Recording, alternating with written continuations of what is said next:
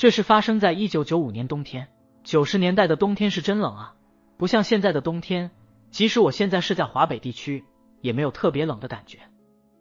那时的我才十四岁，第二个初中二年级。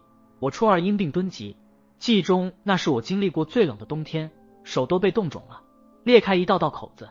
校园里光秃秃的树枝变成了一根根冰条。天气晴朗，但是阳光一点也驱除不了寒冷，风总是能轻易的从领口、裤脚钻进身体。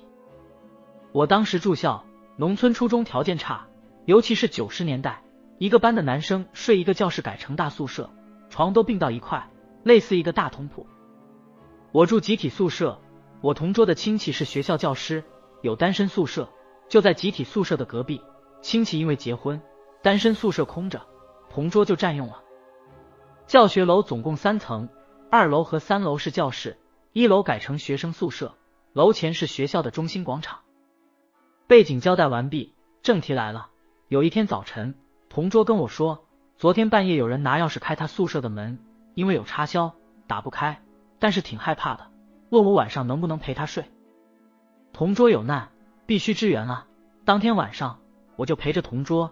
一起在单身宿舍睡，我俩开着灯聊天打屁，不敢睡觉。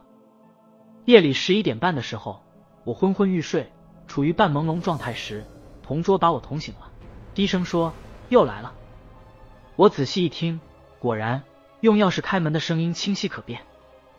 锁是牛头锁，保险坏了，但是在门后边钉了个插销，打开锁还是推不开门。估计八零后的同学们应该知道牛头锁是什么玩意。开门的声音是如此的清晰，我一下子睡意全无。此时白炽灯管发出的光，照在二十多平的宿舍里，在寒风刺骨的深冬，形成了一幅诡异的画面。谁会在半夜开我们的宿舍门？我问谁啊？没有回答。钥匙开门声音依旧。我拿起床头的大号干电池，对着门砸过去。钥匙转动门锁的声音戛然而止，但是过了仅仅几分钟，声音又来了。我拿起另一个干电池又砸在门上，声音又停了。又过了几分钟，声音又开始响起。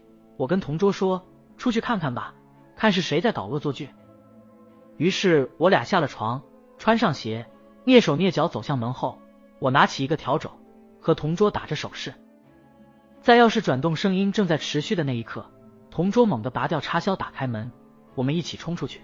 结果月明星稀，整个走廊、整个广场静悄悄。放眼望去，没有任何可以躲藏的地方，只有广场中央的旗杆孤零零杵在那里。自此，钥匙转动的声音再也没有响起过。今天的真实经历就讲到这里，订阅我们收听最新的内容吧。